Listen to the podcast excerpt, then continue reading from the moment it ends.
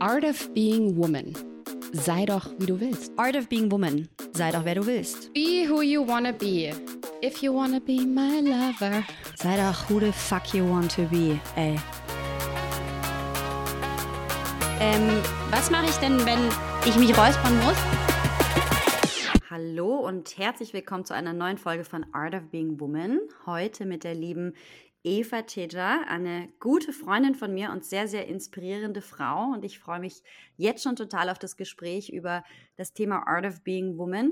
Eva, magst du dich ganz kurz mal den Zuhörerinnen vorstellen? Ja, danke für die Einladung. Ich freue mich sehr, hier zu sein. Hm, ich bin Zykluscoach und Doula und Yogalehrerin, Meditationslehrerin und arbeite im Endeffekt mit Frauen zum Thema Frauengesundheit, bei Kinderwunsch, rund um das Thema Schwangerschaft und Geburt und bringe dazu auch immer so einen ganzheitlichen Aspekt mit. Also mir ist es ganz wichtig, dass ich einerseits ähm, ja, Wissen aus verschiedensten Bereichen einfließen lasse, also sei es äh, Bewegung, Ernährung, aber auch Spiritualität, dass wir so das Frausein, die Weiblichkeit als Ganzes abgreifen. Ja, wir haben uns ja kennengelernt tatsächlich über Vaginal Steaming, also eigentlich ein sehr konkretes Thema zum ja, Thema Weiblichkeit. Mhm. Und ich finde es total inspirierend. Wir kennen uns jetzt schon eine Weile. Wir haben auch, können wir ja teilen und ehrlich sagen, wir haben auch eine Zeit lang mal zusammen gewohnt und uns so richtig gut kennengelernt. Eva war mal meine Mitbewohnerin für so drei Monate.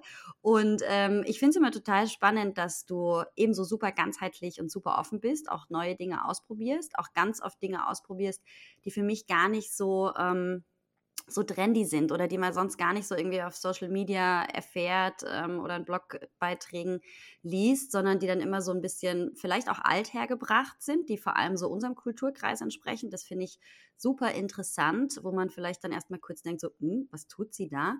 Und äh, deswegen freue ich mich riesig auf, ja, auf das Gespräch. Und ich muss auch ehrlicherweise sagen, als ich in dieses Thema eingetaucht bin, Weiblichkeit und ja, meine Dula-Arbeit ähm, begonnen habe, bin ich, glaube ich, das erste Mal auf dich gestoßen in einem Kundalini-Yoga-Training. Da lagen so Flyer von dir und habe ich gedacht, oh, die Frau muss ich kennenlernen. Ich fand das total inspirierend, schon was du da irgendwie für ein Image ähm, ja, dargestellt hast. Fand ich total cool und mittlerweile sind wir befreundet und du bist jetzt gestern hier in dem Podcast. Freut mich mega. Ja.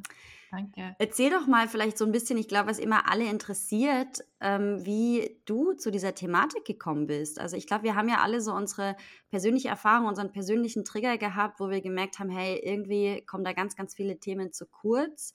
Wann war das für dich? Wie war das? Was ist da passiert, dass du gesagt hast, ich will da ein bisschen tiefer eintauchen? Hm. Also ich war immer, glaube ich, schon ein spiritueller Mensch und habe ähm, als Teenager mit Yoga begonnen und dann im Studium mit Meditation. Und von der Seite her hatte ich irgendwie dann Bock, das auch noch tiefer gehen zu lernen und habe Meditation und Yoga dann auch Ausbildungen gemacht. Und äh, gleichzeitig war es so, dass ich selber Zyklusbeschwerden hatte, also dass ich sehr starke Menstruationsbeschwerden hatte und lange Zeit einfach geglaubt habe, damit muss man irgendwie leben als Frau, das gehört einfach dazu bis ich dann irgendwann begriffen habe, hey, eigentlich reicht's und ich will es nicht mehr. Und lustigerweise war es eben parallel so, dass wenn ich Meditation und Yoga unterrichtet habe, zu 99 Prozent nur Frauen in meine Klassen gekommen sind. Und ich habe dann begonnen, einfach mehr über das Thema Menstruation und Zyklus zu sprechen, weil ich auch gemerkt habe, dass das bei meinen Schülerinnen ein Thema ist. Und habe auch irgendwie so beschlossen, ich werde meine Yogastunden und das, was ich anbiete, einfach mehr an den weiblichen Zyklus anpassen und von den Frauen nicht die gleichen Übungen ähm, fordern ähm, wie von den Männern. Oder ich habe einfach mich dann bewusst mehr damit auseinandergesetzt, was heißt es denn, wenn man einen Beckenboden hat zum Beispiel, ja, für manche Übungen ähm, oder für die Meditation. Und da bin ich dann eben auch auf verschiedenste Bücher gestoßen, so zum Thema weiblicher Zyklus, ähm, immer in Bezug auch so auf das Thema Weiblichkeit, im, im Ganzheitlichen gesehen, was mir sehr gut gefallen hat, ist immer so dieses Geerdete und ähm, ja, dieser Ansatz im Endeffekt, dass, dass wir als Frauen durch unseren Körper, durch unseren Zyklus ja eigentlich eine ganz andere Spiritualität erfahren können auch. Und habe, weil es damals, also es war ja vor sieben Jahren sowas, ähm, wirklich noch sehr, sehr wenig gab zu dem Thema. Also da gab es noch keine Zyklus-Coaches, soweit ich das gesehen habe. Ähm, es gab eben ein paar Bücher und ich habe dann begonnen, die zu lesen und mich damit auseinanderzusetzen und Frauenkreise abzuhalten, wo einfach Frauen zusammenkommen können und sich mal um also über diese Themen austauschen können und habe gemerkt, da ist ein unglaublicher Bedarf. Ganz viele Frauen haben noch nie mit anderen darüber gesprochen oder nur mit Freundinnen ähm, und nur im engsten Kreis und das ist einfach ein Tabuthema und habe so Räume kreiert, wo, wo wir darüber sprechen können.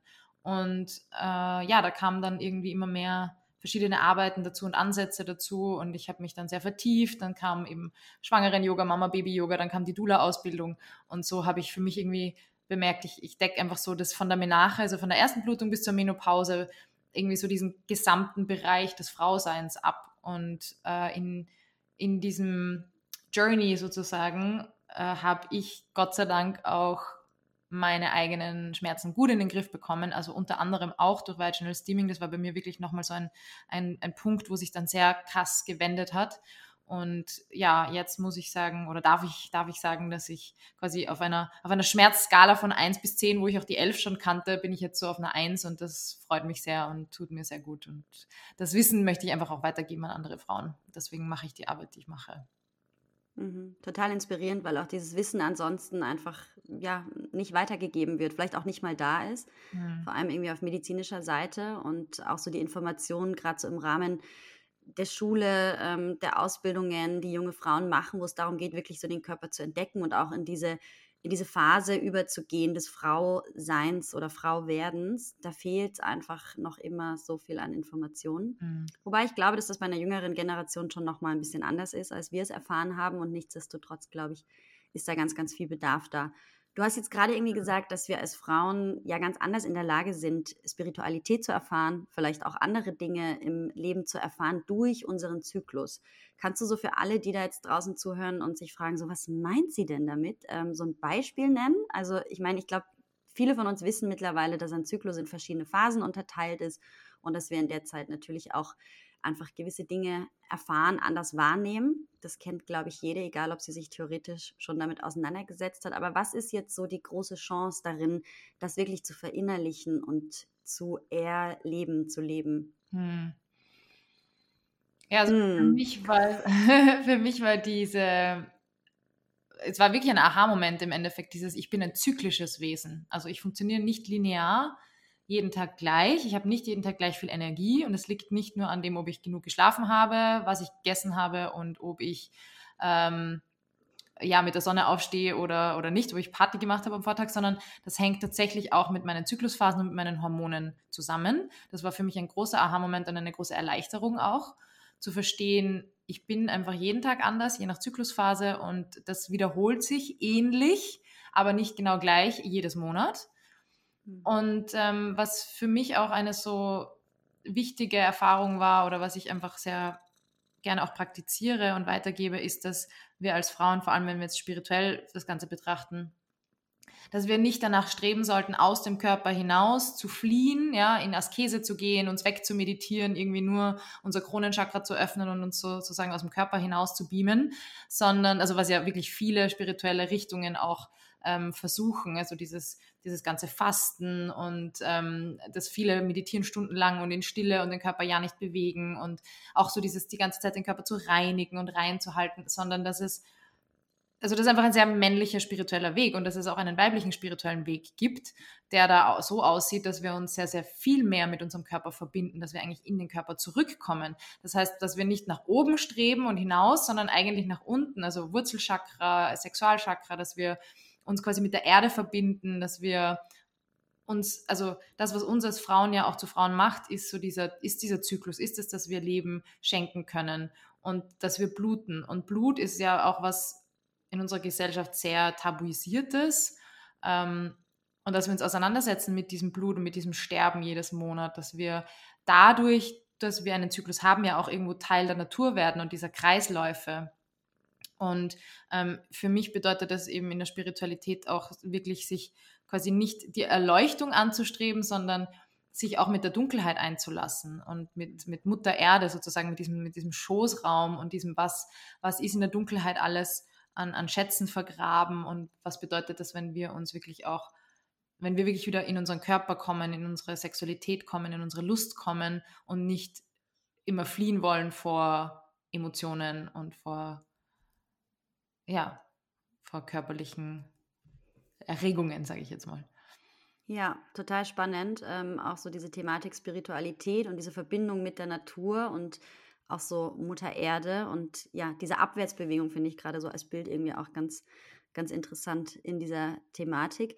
Was sind denn so, ähm, ja, vielleicht Praktiken oder Dinge, die du für dich regelmäßig versuchst in deinen Alltag einzubauen, um dahin zu kommen? Wir wissen alle, wir haben einen Alltag, wir müssen irgendwie einer Arbeit nachgehen oder was auch immer irgendwie jede Frau dafür für einen Alltag hat, ähm, ist es ja dann ganz oft so, dass man sich überlegt, okay, wie bringe ich denn jetzt Spiritualität in mein Leben? Wie schaffe ich mhm. mir da Räume, Zeitfenster, dass man das wirklich in so einer Tiefe erfahren kann? Hast mhm. du da so also ich wünschte, ich könnte sagen, oh, ich meditiere jeden Tag ganz brav in der Früh, eine Stunde. Ich habe gehofft, dass du das nicht sagst. Nein, eh.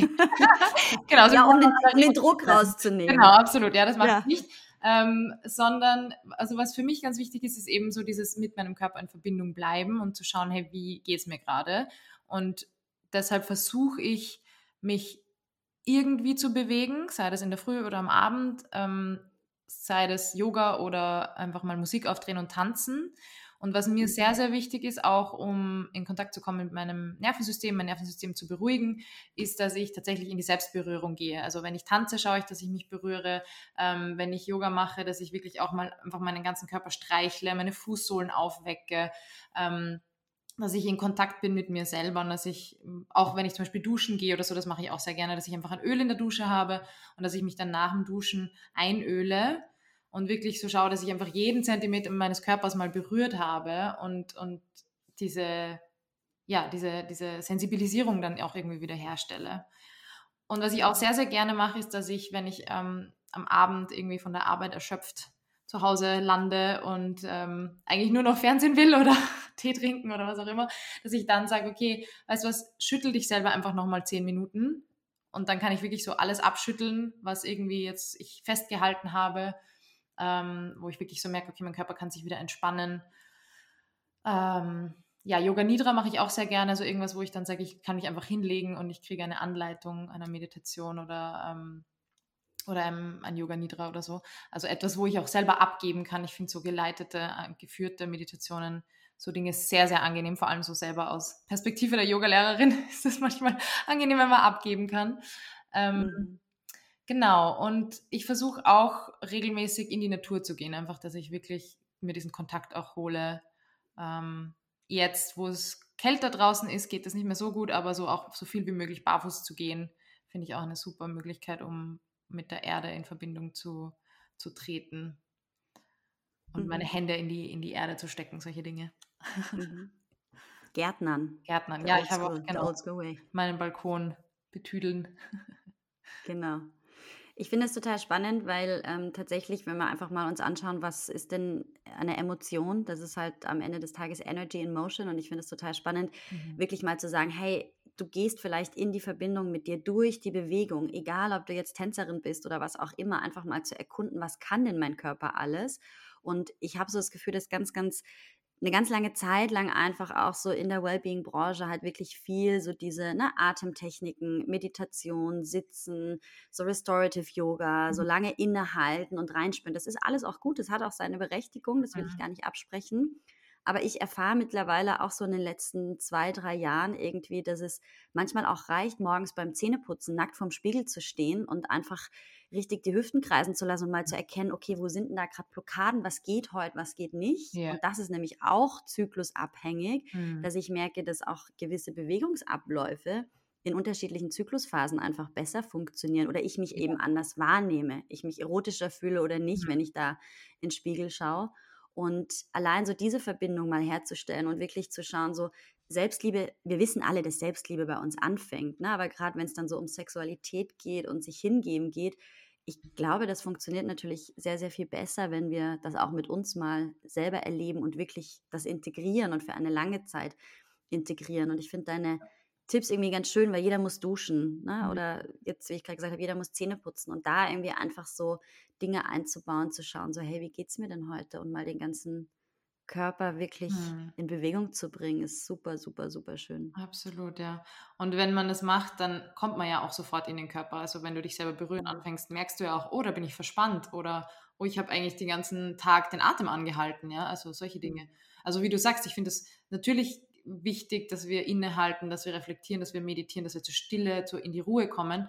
Aber auf der anderen Seite haben wir einen lebhaften Alltag und man darf eben den Körper nicht vergessen. Also nur weil der Geist zur Ruhe kommt, es wäre schon auch wichtig, dem Körper ein bisschen eine, einen Ausgleich zu geben. Und ähm, da finde ich, für mich funktioniert einfach Berührung, da Selbstberührung super gut. Ja, Finde ich total spannend. Ich merke tatsächlich aber auch jetzt wirklich so erst in den letzten zwei, drei Jahren, dass sobald einfach auch emotionale Stressphasen da sind, dass die sich sofort irgendwo körperlich etablieren. Mhm. Also jetzt ist gerade immer so in der Hüfte und ich denke mir so, wow, was ist jetzt los? Und dann kann ich Yoga machen und mich bewegen und denken, okay, die Übungen helfen normalerweise, aber eigentlich geht es dann wirklich auch wieder um dieses in den Körper kommen, gar nicht nur an dieser einen Stelle mhm. arbeiten, sondern so diese Ganzheitlichkeit ähm, wieder erfahren, mich wieder zurückholen und da einfach zu schauen, dass ich gewisse Dinge wieder in Balance bringe, auch emotional, aber mhm. eben ohne mich einfach hinzusetzen und zu meditieren, ja. sondern das eben auf wirklich ganzheitlicher Ebene zu erfahren. Ja.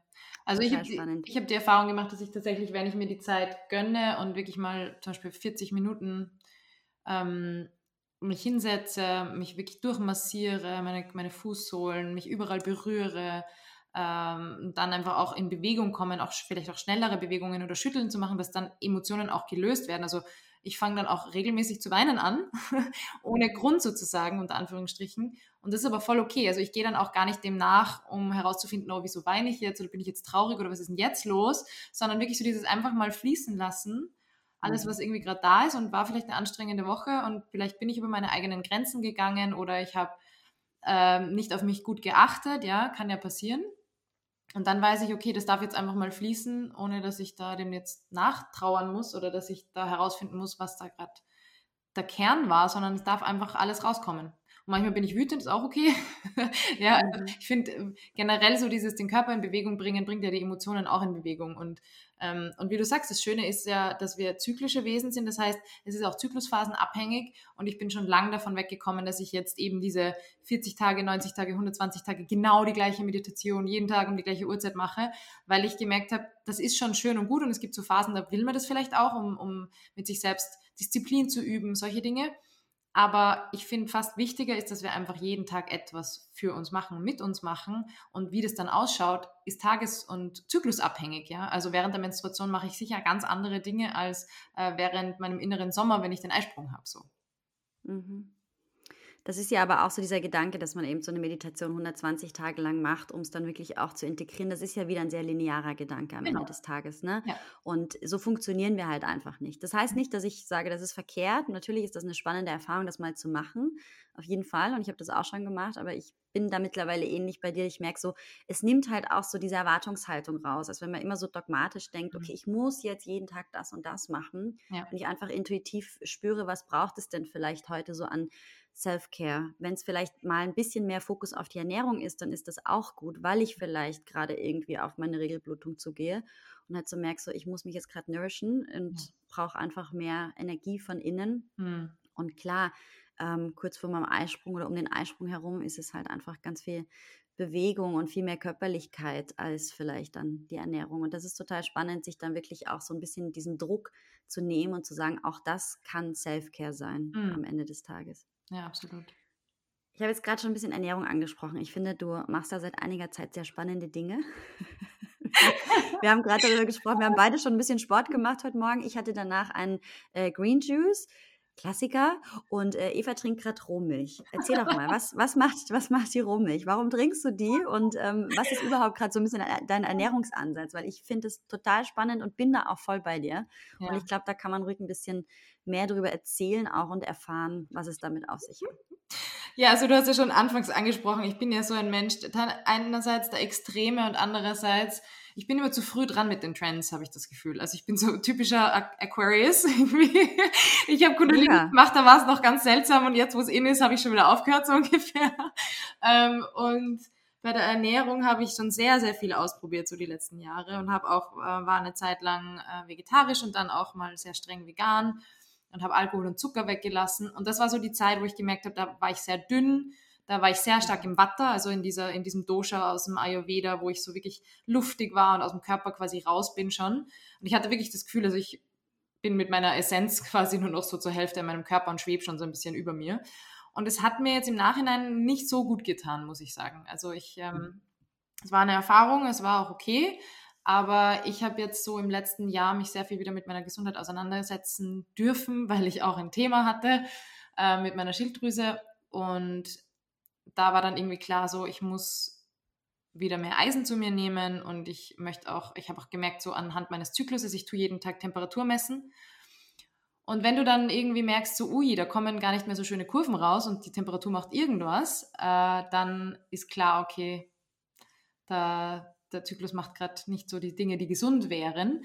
Und da wollte ich dann einfach nachhelfen und habe mir gedacht, ich möchte gerne im Endeffekt meine Fruchtbarkeit stärken wieder, egal ob ich jetzt gerade Kinderwunsch habe oder nicht. Äh, Fruchtbarkeit ist immer ein riesiges Thema, finde ich, für, für alle Frauen. Also wir sollten einfach fruchtbar sein und wir sollten gesund sein. Und das sieht man eben daran, dass man einen Eisprung hat, ja, und dass man dann auch eine gesunde zweite Zyklushälfte hat, die auch eine eine schöne Dauer von mindestens zehn Tagen hat. Ja. Also alles, was da drunter ist, wäre wär nicht gut und auch ohne, wirklich ohne Spotting, ohne Zwischenblutung, Schmierblutung, so Dinge sollten eigentlich nicht sein.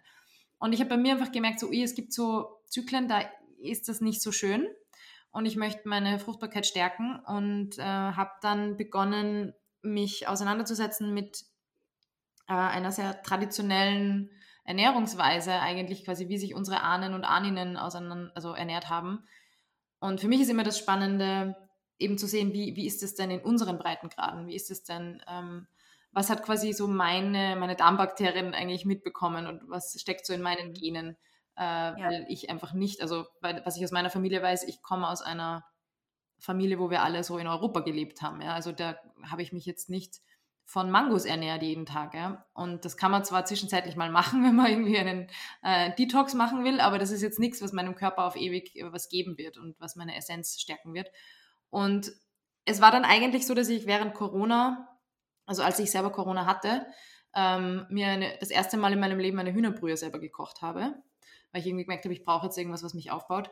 Und mir das sehr, sehr gut getan hat. Und dann habe ich begonnen, mich eben da mehr einzulesen in, in diese traditionelle Ernährungsform und bin drauf gekommen, okay, wir Frauen ernähren uns meistens so, dass wir zu wenig Kalorien zu uns nehmen und ähm, auch oft zu wenig Eisen zu uns nehmen. Und ich habe dann einfach mal begonnen, mehr Hühnerbrühe zu essen, meinen Darm zu sanieren da sind ja diese ganzen, die ganzen Gelenke und diese ganzen Dinge, die das Kollagen vom Tier eigentlich enthalten, sind ja super gut auch für uns. Ich finde das ganz lustig. Jetzt gerade ist ja total der Trend. Ich habe es gesehen vor kurzem, Jennifer Aniston macht in ihren Kaffee einen Kollagen und das ja. sie so und alle waren, alle wollen dir Kollagen verkaufen. Das ist auch schön und gut und Kollagen ist auch super, auch für die Haut und für die Nägel und die Haare.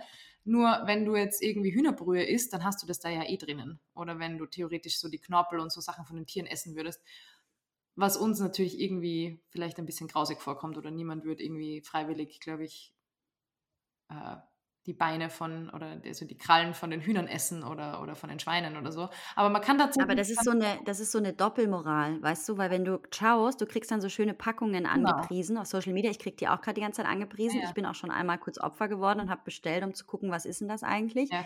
Und dann liest du aber mal nach, aus was wird denn das gemacht. Also mhm. ehrlicherweise kaufe ich mir lieber das Biohuhn und verwende dort alle Teile und koche die aus. Ich muss ja dann nicht die genau. Füßchen genau. auszutscheln.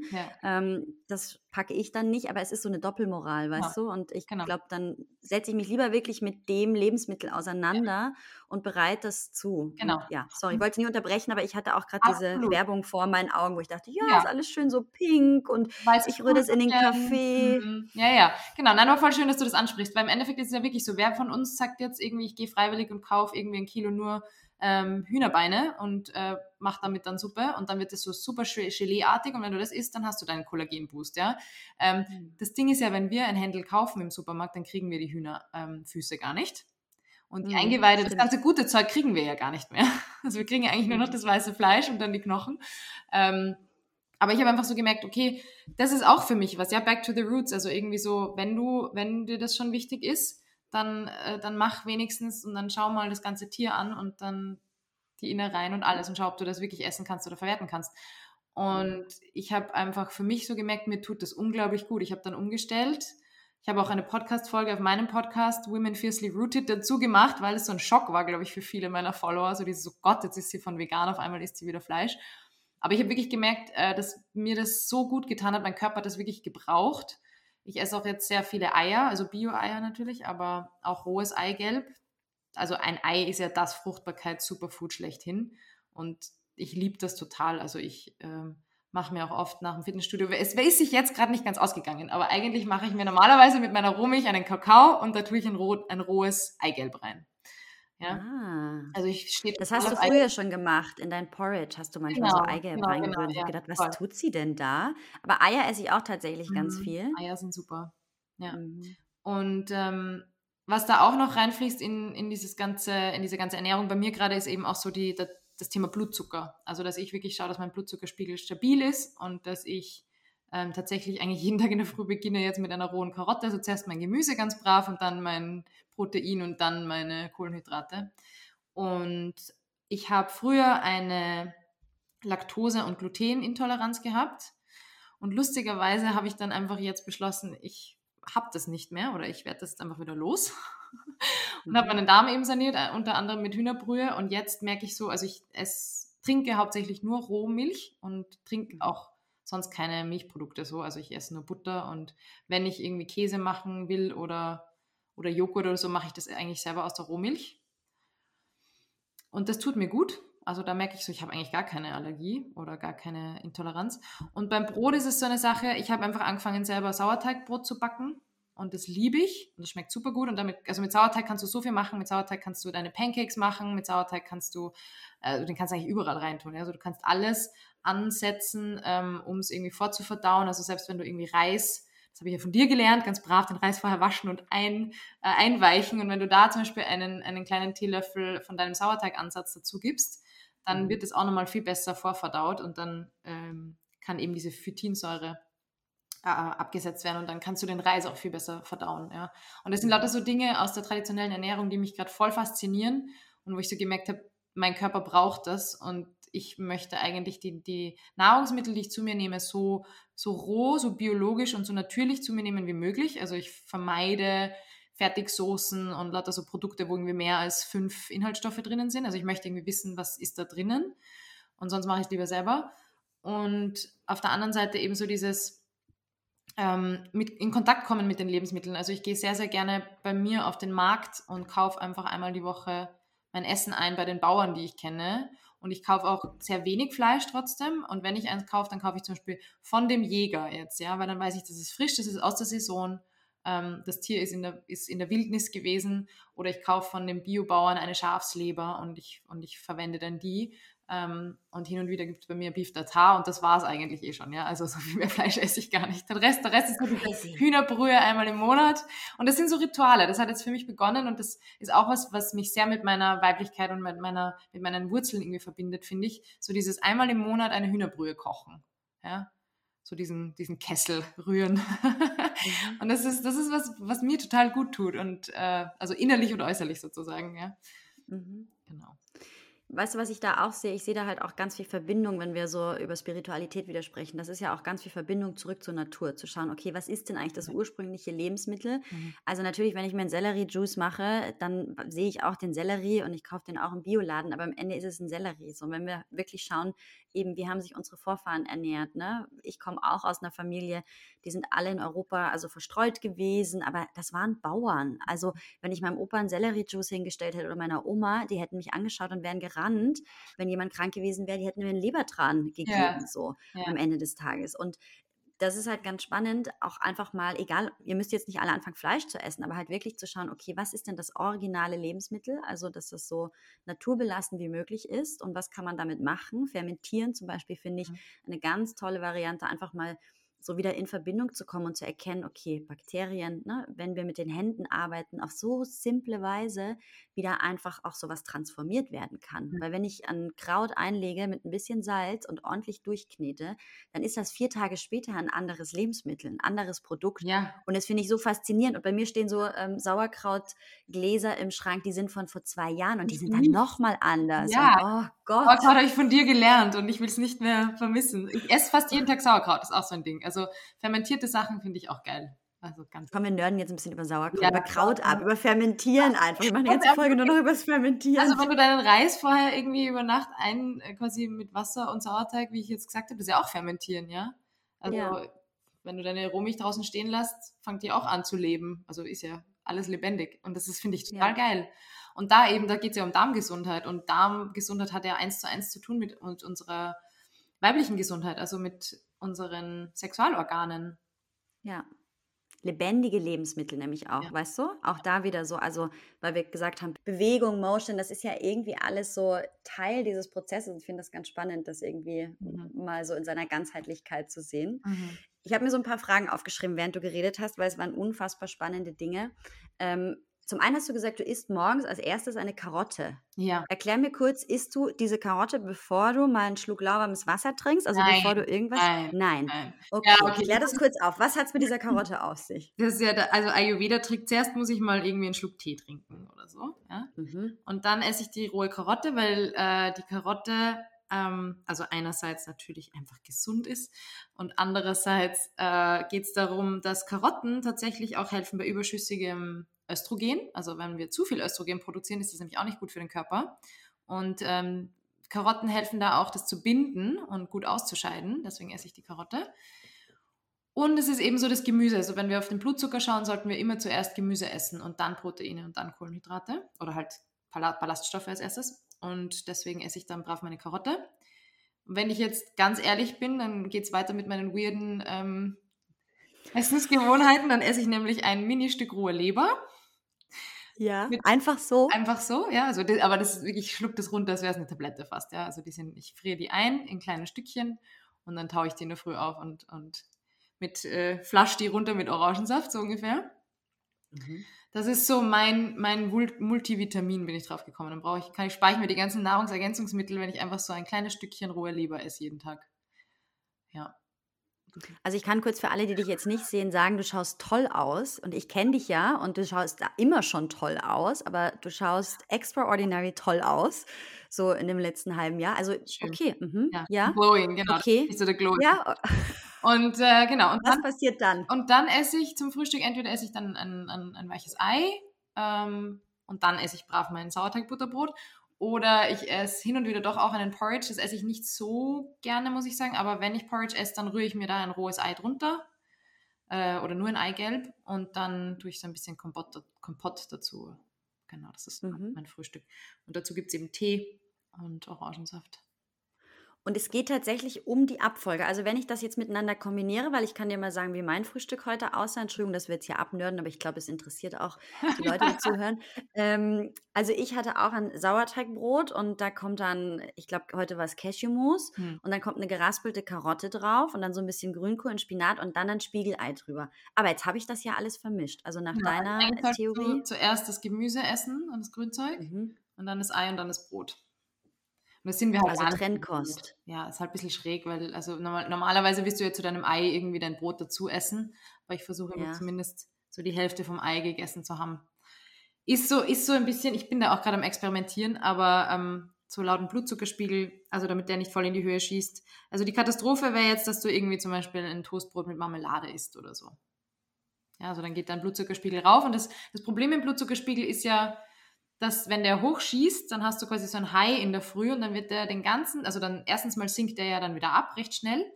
Vor allem, wenn du halt keine komplexen ähm, Lebensmittel zu dir genommen hast. Und zweitens ist es so, dass du dann dieses High quasi legt die Latte, die Messlatte für den ganzen Tag. Das heißt, du kennst schon, wie hoch der Blutzuckerspiegel steigen könnte, unter Anführungsstrichen. Ja. Und du wirst dann den ganzen Tag versuchen, wieder dieses hochzukriegen. Und da, also ich habe das wirklich, ich habe ein bisschen experimentiert und habe gemerkt, okay, wenn ich in der Früh was Süßes esse, wenn ich es richtig falsch mache sozusagen, dann habe ich sofort wieder ein Craving, dann bin ich nach zwei, drei Stunden wieder hungrig. Dann ähm, auch bei Porridge zum Beispiel, das ist, deswegen muss ich bei mir beim Porridge einfach ein Ei reinrühren ähm, oder halt irgendwie noch eine Karotte davor essen, weil wenn ich sonst nur Porridge esse, dann bin ich nach zwei Stunden wieder hungrig. Ja, man hat dann auch so einen Energiedown, oder? Ja, Hast du genau. Das Und auch, du dass willst man es halt wirklich so vermeiden. Genau, also du willst eigentlich Ja. nicht dieses hoch, runter, hoch, runter haben, sondern du hättest Ja. eigentlich gerne einen stabilen Blutzucker und den kriegst du halt eher, wenn du, wenn du so isst, dass es, dass dein Körper ähm, das anders verstoffwechselt und Mhm. anders verdaut, ja. Mhm. Das ist ja eigentlich auch total wieder spannend, wenn wir so zurückkommen zu dieser Thematik Art of Being Woman. Warum machen wir diesen Podcast überhaupt? Warum reden wir über diese Thematik? Müssen wir 2022, jetzt fast 23, über diese Thematik noch reden? Aber es ist eben so, dass alles irgendwie in unserer Gesellschaft ausgelegt ist, so auf das Verallgemeinern. Ne? Also wir haben eine Ernährungspyramide. Ich meine, dass diese Ernährungspyramiden auch korrigiert gehören, jetzt auch für alle anderen Menschen, ist, glaube ich, ähm, offensichtlich und den meisten bewusst. Aber nichtsdestotrotz wird es halt nie differenziert. Es gibt nie einfach so wirklich diesen ganzheitlichen Ansatz, dass man vielleicht sagt, hey, Männer und Frauen sind unterschiedlich in auch ihrer Biologie einfach, in dem, was sie für Bedürfnisse haben und brauchen. Mhm. Wir haben natürlich auch immer noch mal eine Bioindividualität äh, und jeder Mensch ist wieder unterschiedlich und nichtsdestotrotz weiß das, also ich glaube, die wenigsten Menschen wissen das so. Ich glaube, mhm. die meisten Frauen können da irgendwie eine Beziehung herstellen und sagen, stimmt, wenn ich morgens ein Croissant mit Marmelade esse, ähm, dann bin ich eigentlich zwei, drei Stunden später schon wieder hm. ne, mhm. fertig. Aber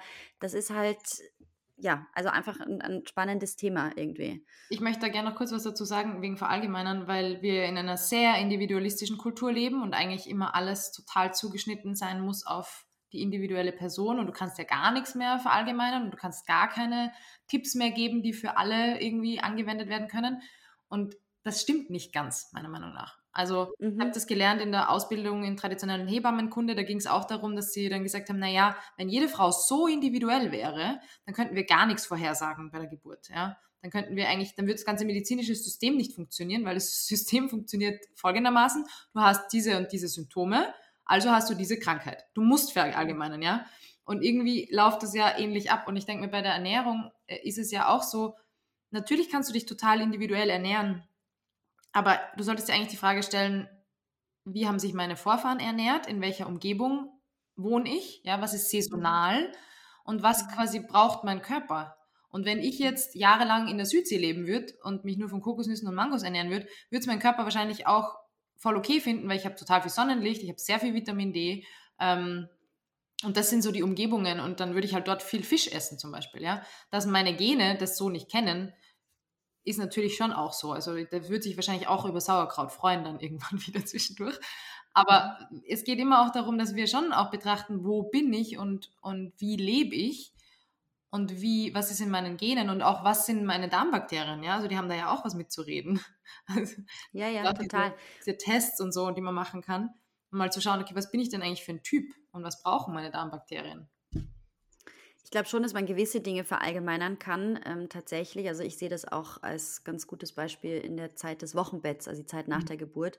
Dann haben wir auch ganz, ganz oft in unserem Training Frauen, wo es dann heißt, aber können wir das wirklich pauschal so sagen? Und ja. ich sage dann ganz oft, ja, das können wir, weil die mhm. Frauen erleben alle eine Geburt. Natürlich ist diese Erfahrung individuell für jeden anders, auch je nachdem, was er für eine Konstitution mitbringt, welche Vorerfahrungen da sind, wie einfach deren Gesundheit ist. Aber nichtsdestotrotz sind da einfach Dinge, die man verallgemeinern kann, so genau. Bedürfnisse, die man verallgemeinern kann. Mhm. Und das ist einfach ja sehr, sehr wichtig und spannend, glaube ich, zu wissen. Und genauso ist das natürlich mit der Ernährung. Klar darf jeder so ein bisschen auch schauen, okay, mit was geht mit mir in Resonanz? Es ist ja auch ein bisschen ein persönliches Empfinden. Hm. Aber nichtsdestotrotz, glaube ich, ist es wirklich wichtig, sich mal anzuschauen, wie haben sich denn unsere Vorfahren ernährt und was war denn da so relevant? Und eben das mal so naturbelassen wie möglich sich irgendwie ernährt, ist, glaube ich, einfach ein riesengroßes Thema, ja. Hm.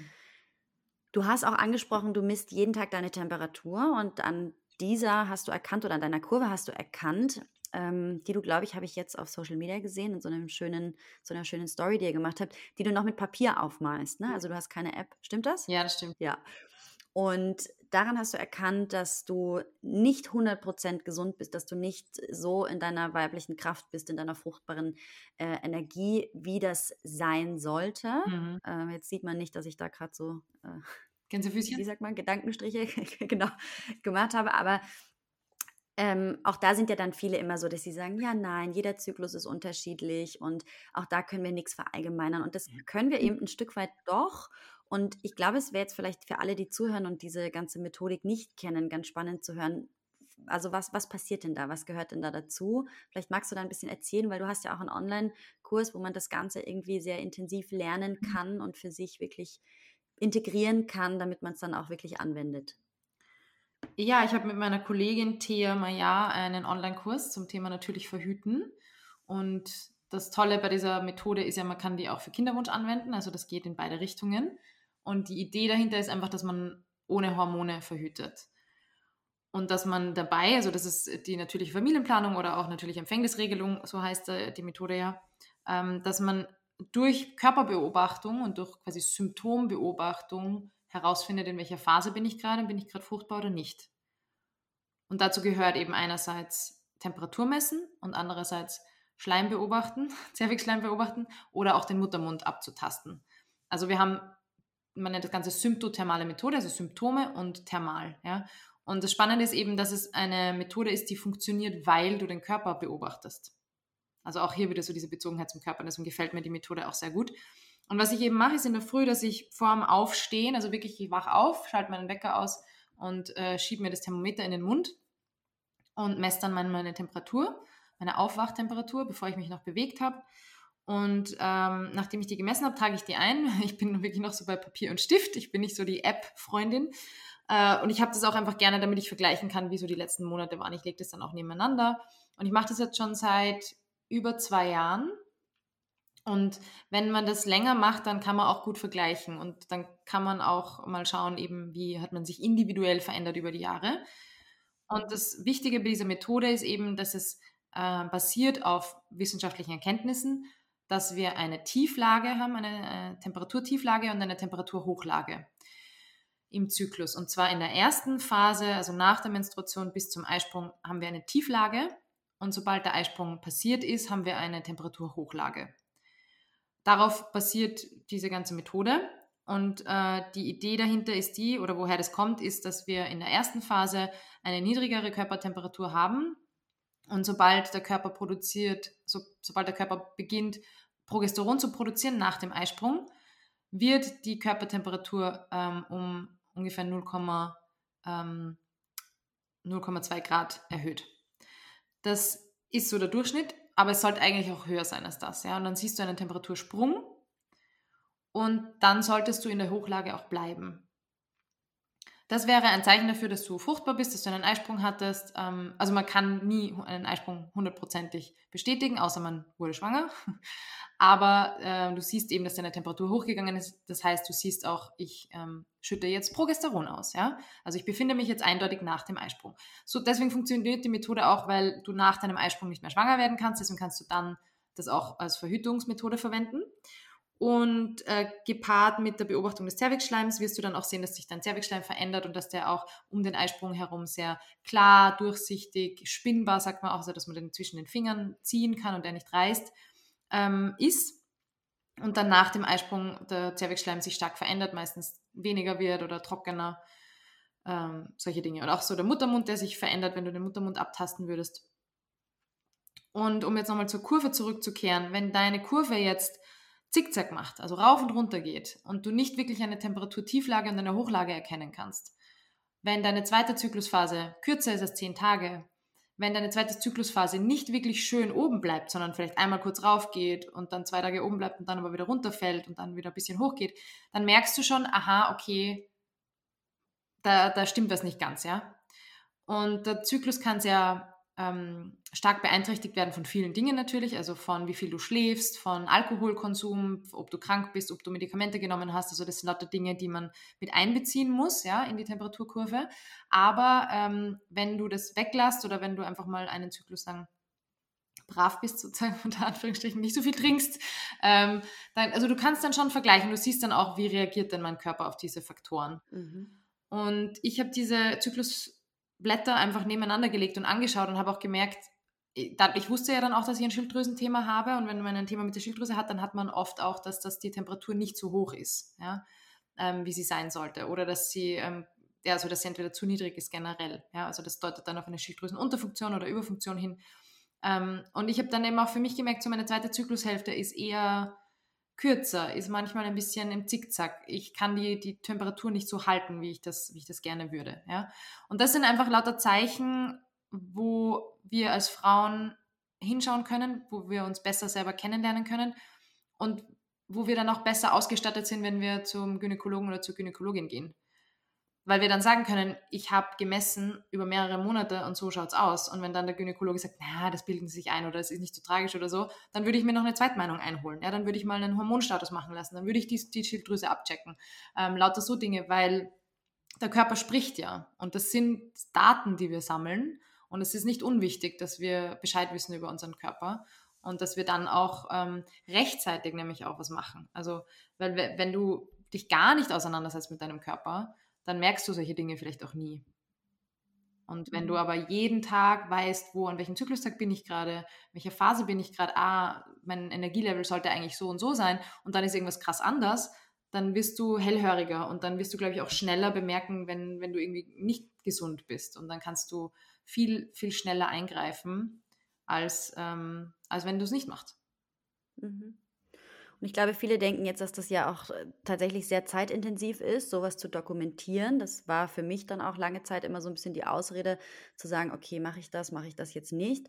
Aber am Ende des Tages muss man sich wirklich einfach vor Augen führen, es ist die beste Gesundheitsprävention, die wir in irgendeiner Art und Weise kriegen können. Wirklich mhm. sich zu kennen, sich auszukennen, zu wissen, was macht mein Körper denn da? Weil ich meine, egal ob wir regelmäßig zum Gynäkologen, zur Gynäkologin gehen, ähm, dieses Wissen, dieses mit uns, mit unserem Zyklus zu sein und den zu leben, das kann einfach so ein Besuch von einer halben Stunde, oft sind die ja einfach auch sogar viel kürzer, mhm. kann das einfach nicht abdecken so. Und wie du schon sagst, ne, die schauen dann einfach nur nach bestimmten Themen und Punkten. Und ja, ich glaube, wir wissen am ehesten, was gerade los ist mit uns, wenn wir uns denn trauen, in diese Verbindung zu gehen. Mhm. Und ich glaube, da gehört einfach ganz, ganz viel Aufklärung noch geleistet. Ich würde mir wünschen, dass solche Dinge wie eure Kurse über dieses ganze Wissen vielleicht auch gefördert würden, dass man sagt, so mhm. Frauen müssen einfach verstehen, wie sie funktionieren, wie sie ticken, damit sie eben frühzeitig erkennen können, wenn es vielleicht ein Thema gibt. Ja. Oder gerade wenn es dann so um die Thematik Kinderwunsch geht, sind die Frauen dann ganz oft überrascht, wenn es nicht sofort funktioniert und klappt, mhm. weil sie vielleicht vorher Worst Case die ganze Zeit die Pille genommen haben und sowieso keinen natürlichen Zyklus hatten in dem Sinn oder weil sie dann auf einmal merken, hey, eigentlich ist bei mir da ja was nicht in Ordnung, was ich vorher gar nicht so wahrgenommen habe, weil mir das niemand gesagt hat. Ja. Und ich habe auch noch nie erlebt, dass ein Gynäkologe, wenn ich dem sage, wann meine letzte Regelblutung war, ähm, und er es irgendwie mitgeschrieben hat, dass da jemals so diese Frage oder Auseinandersetzung kam, ah, das ist vielleicht zu kurz oder zu lang. Ja. Außer dass dieses Datum abgefragt wurde, ist da bis dato eigentlich nie irgendetwas äh, passiert oder wurde das gedeutet. Und das finde ich eigentlich total interessant, ähm, da irgendwie wieder ja, wieder zurückzukommen zu dem Wissen und tiefer einzutauchen. Mhm. Ich könnte noch sehr, sehr lange mit dir weiterreden, Eva. Ähm, also vor allem über Ernährung und über ja. ja. zyklisch Leben. Wir wissen das. Wir gehen einfach mal wieder einen Kaffee trinken oder machen einfach noch eine zweite Folge dazu, weil ich glaube, da ist ganz, ganz viel Bedarf da. Alle, die jetzt zugehört haben, können super gern mal schreiben, welche Themen sie vertieft gern hätten, wo wir vielleicht nochmal uns dazu zusammensetzen. Ich glaube, das wäre ganz spannend. Und vielleicht magst du einfach zum Schluss noch mal ganz kurz erzählen, wo können die Frauen dich denn finden, deine Unterstützung bekommen, ähm, deine Programme buchen, mhm. wie auch immer. Auf Instagram findet man mich unter eva-teja, T-E-J-A. Und meine Website ist eva-teja.at. Und ich habe auch einen Podcast, Women Fiercely Rooted, wo ich auch über alle möglichen Frauenthemen spreche. Äh, ich biete auch Einzelsessions an, also man kann mit mir auch arbeiten, wenn man Zyklusbeschwerden hat, wenn man einfach mal ein bisschen lernen möchte über seinen eigenen Zyklus oder sich das individuell anschauen möchte. Und ja, ich habe eben auch diesen Online-Kurs, ähm, FAM-Online-Kurs mit Thea Maya gemeinsam, findet man auch auf meiner Webseite. Und ja, sonst kann man sich mal einlesen, mir folgen. Ich habe, glaube ich, viel, viel Info schon online gestellt in den letzten Jahren. Einfach mal so ein bisschen durchschmückern. Genau. Ja, ich verlinke euch das natürlich auch alles. Vielleicht ganz zum Schluss noch, Eva, ähm, die Frage, die alle gestellt bekommen. Ich weiß, sie ist nicht so einfach pauschal zu beantworten, aber was bedeutet es denn für dich, eine Frau zu sein? Go. ja, dass ich ein zyklisches Wesen bin, verbunden mit der Natur und mit den Rhythmen und dass diese Rhythmen auch irgendwie durch mich leben und ins, ins Leben gebracht werden. Ich glaube, so dieses Schöpferische, den schöpferischen Aspekt, so das Leben durch uns fließen zu lassen. Und äh, sei es durch jetzt Mutterschaft oder ähm, durch ideelle Kinder, mhm. ja, etwas, etwas beizutragen, etwas Voll schön. zu geben, ja. Das ist für mich Frau sein. Vielen, vielen Dank für deine Zeit. Ich entlasse dich jetzt in die Freizeit und äh, okay. dein Ei, du hast noch kein Ei gehabt nach dem Training heute. Stimmt. Haben wir gesagt. Ja, ein Ei. Du darfst jetzt mal wieder an, an, dich denken. Vielen, vielen Dank, Eva, fürs Teilen deines Wissens und ja, danke, danke. Sehr schön, danke, dass ich da sein durfte.